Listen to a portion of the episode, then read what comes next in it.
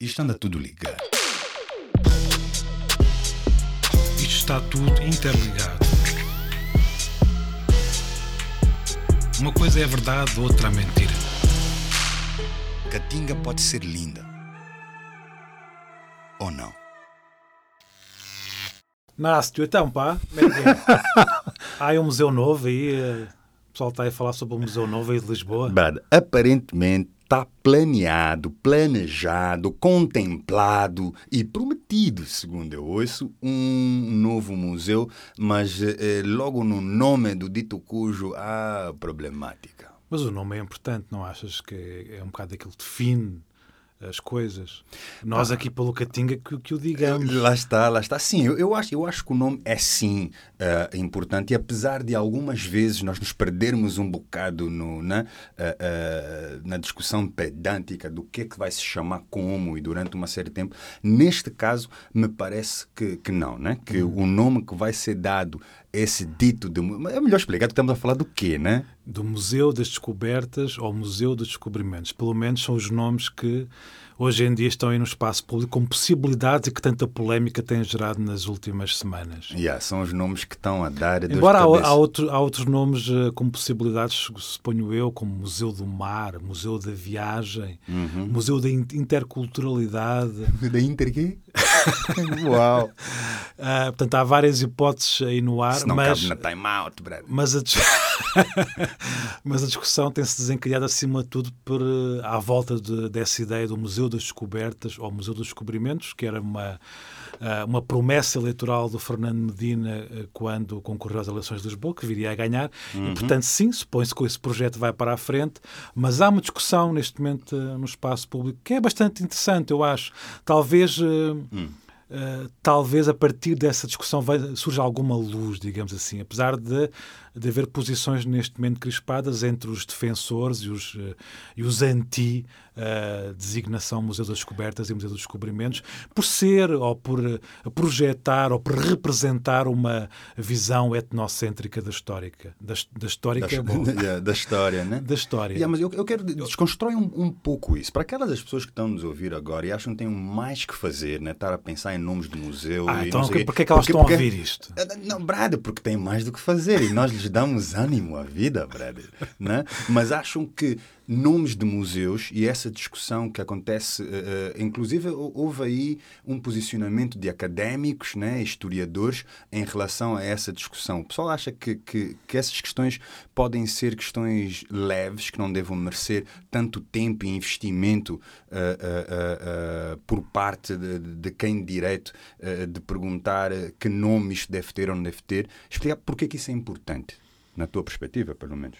Eu acho que é importante eh, para Portugal e não só para Lisboa. Acho que isto é, a discussão é, tem uma dimensão nacional e não só. Eu acho que Sarvada tem inclusive as fronteiras portuguesas, no sentido em que nas últimas décadas tem havido um, um movimento de, re- de redefinição do que é que foram esses eh, movimentos eh, das descobertas, eh, os movimentos colonizadores, enfim, toda a discussão à volta da escravatura.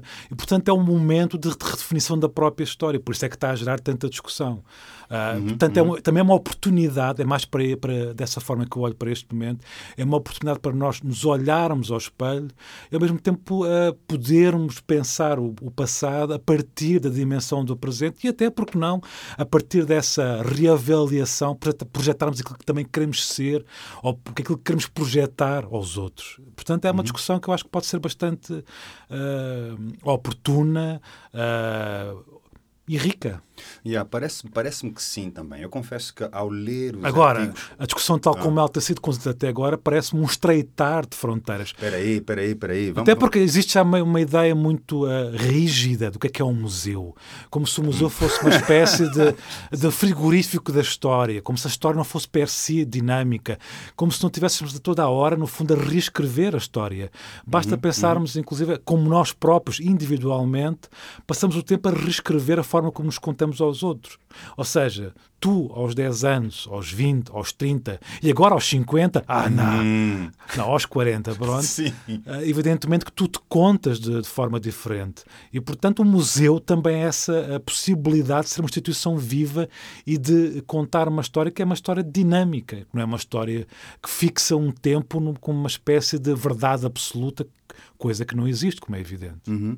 Bom, uma das coisas que eu reparei nos artigos uh, que li é que essa era um pouco a energia que eu senti nesses artigos, onde uh, uh, diferentes jornalistas, eu acho que eram artigos de opinião, né? onde diferentes pessoas revelavam como eles né, viam e gostariam de ver retratado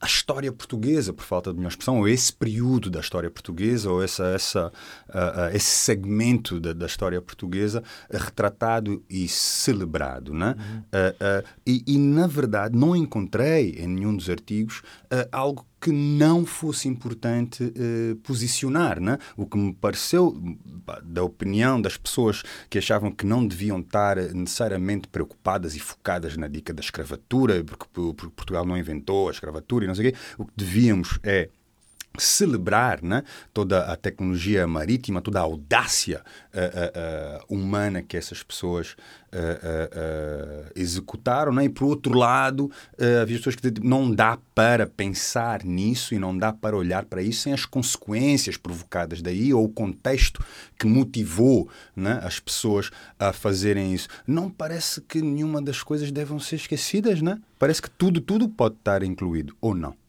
A mim parece-me que sim, que todas essas uh, possibilidades que tu enunciaste podem estar, uh, não diria uh, harmonizadas entre si, mas até de uma forma conflituosa, porque não? Ou seja, todas essas dimensões me fazem sentido num museu, mas um museu que evidentemente tem que ser um museu vivo, dinâmico, tem que ser um museu que eh, possa pôr-se, inclusive, a si próprio em causa, possa ter uma, uma coleção permanente que seja rica, diversa, representativa do olhar português sobre esse momento, mas também, porque não, sobre o olhar uh, dos japoneses sobre esse momento uh, português, uh, sobre um olhar que, projetado de, da África sobre Portugal, do Brasil sobre Portugal e não apenas de cá para lá. Portanto, uhum, sim, uhum. essa multiplicidade é possível, embora haja visões críticas sobre isto que estou a dizer, dizendo que isso encerraria uma grande dispersão. Bem, uh, eu percebo é que uh, a visão dessas pessoas, mas na minha visão uh, não é, evidentemente, a dispersão como uma palavra que, que, que, que, que me ocorre. Pelo contrário, eu vejo uma possibilidade de riqueza, de mais conhecimento acumulado e, portanto, de nos olharmos a nós próprios de uma forma mais saudável e de nos olharmos a nós perante os outros de uma forma muito mais enriquecedora. É apenas isso que eu vejo. Porquê é que te parece que é sempre complicado no espaço público haver esse posicionamento? Há, há muito em artigos particulares pessoas contra a visão das outras pessoas, né? em vez de haver essa energia de complementação. Porquê é que no discurso público te parece que uh, há, há, uma defesa, dá uma sensação porque da assim, preservação de visão? Porque, porque, porque, é, porque é mais simples porque é mais unívoco e porque é e porque essa simplicidade e esse discurso identitário muito simplista está muito ligado ao poder, à ideia de poder. Uhum, uhum, Acho que em uhum. cima, vou-te dar um exemplo. Há pouco tempo, como tu sabes, há poucos dias, comemorou-se o 25 de Abril em Portugal e faz-me imensa impressão, uh, passados estes anos todos, haver uma ausência completa de ligação entre o 25 de Abril e as lutas uh, uh, pelos países africanos de expressão portuguesa. Como é que é possível falar do 25 de Abril e não haver uma interligação com, com esses movimentos de luta, uh, de libertação? É, é inacreditável como é que ninguém pensa sobre isto.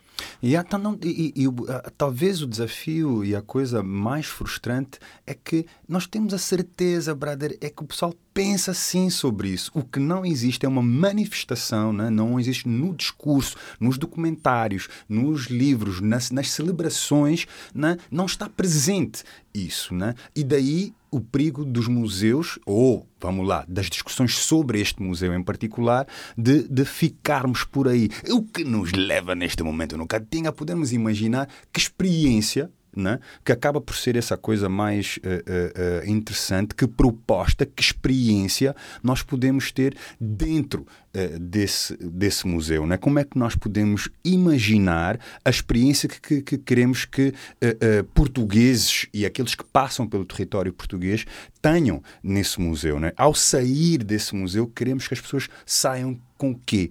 Na minha visão pessoal, isto é uma opinião primeiramente pessoal, essa multiplicidade de olhares sobre esse, esse momento do século XV até ao século XVIII uhum. e a forma como ele hoje é experienciado e vivido, essa que era a grande riqueza, era precisamente ter esses diferentes olhares, um olhar que fosse de Portugal para os outros, mas dos outros também em relação a Portugal, era essa riqueza que era preciso trazer para esse museu. Vou-te dar um, um exemplo muito concreto. Uhum. No pós-25 de Abril, eu acho que Portugal, durante o, antes de entrar para a comunidade europeia, viveu, viveu muito indefinido entre uh, preservar a sua ligação com os países africanos de, de língua portuguesa ou então tentar encetar uh, a sua fase europeia. Como se isso fosse uma contradição, uhum, como se tivesse uhum, que escolher. Uhum. Ora, Portugal, passados estes anos todos, tem a oportunidade de perceber que será tanto mais europeu e do mundo quanto mais passa a expressão africano e brasileiro for.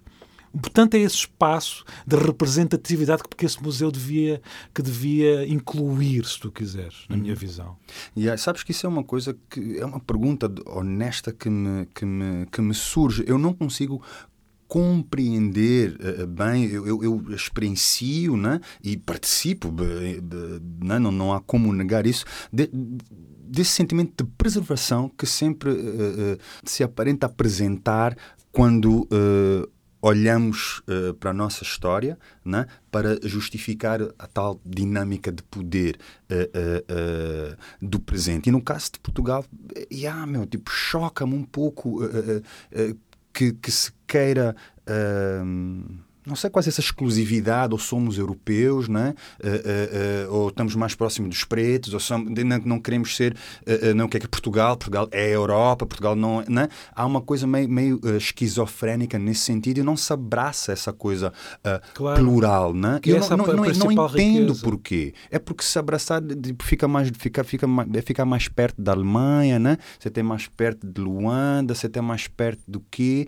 E ao mesmo tempo também é preciso não esquecer dizer que somos portugueses, né? e que não, toda a identidade né? Uhum. provoca uh, uh, alguns problemas. E parece-me que uh, nos focamos nas discussões Uh, uh, uh, em relação aos nomes que damos às coisas, não porque não devemos refletir sobre isso, mas parece que muitas das opiniões que senti há um sentido de preservação né? do, do que é que se vai Sim, solidificar epá, e por isso temos esse, que. Mas esse é um discurso de perda, se tu quiseres, uhum. porque na verdade, no limite, eu estou aqui contigo a fazer este programa porque. é o reflexo dessa perda. Ou seja, há uma há uma espécie de descontinuidade entre... É o lucro da perda, né? É, há uma descontinuidade entre aquilo que é essa narrativa e a realidade. E a realidade é isto que estamos aqui a fazer, eu e tu, Nástio. Uhum, uhum, a realidade uhum. é esta. Catinga, Fred. Não, é, não, é sem dúvida. E, e acho que é, que é isso que este museu pode Uh, uh, celebrar, meu, né? Sabes o que é que me ocorre e, portanto, agora, nós somos, se tu quiseres, a unha encravada do Miguel Sousa Tavares. a unha encravada claro. do, do, do Por mais que eu faça crónicas como aquela que fez no fim de semana passado, yeah. existiremos sempre eu e tu a falar. Brad. E sempre eu lhe chamar Mano Tavares. Acho que vai ficar ofendido.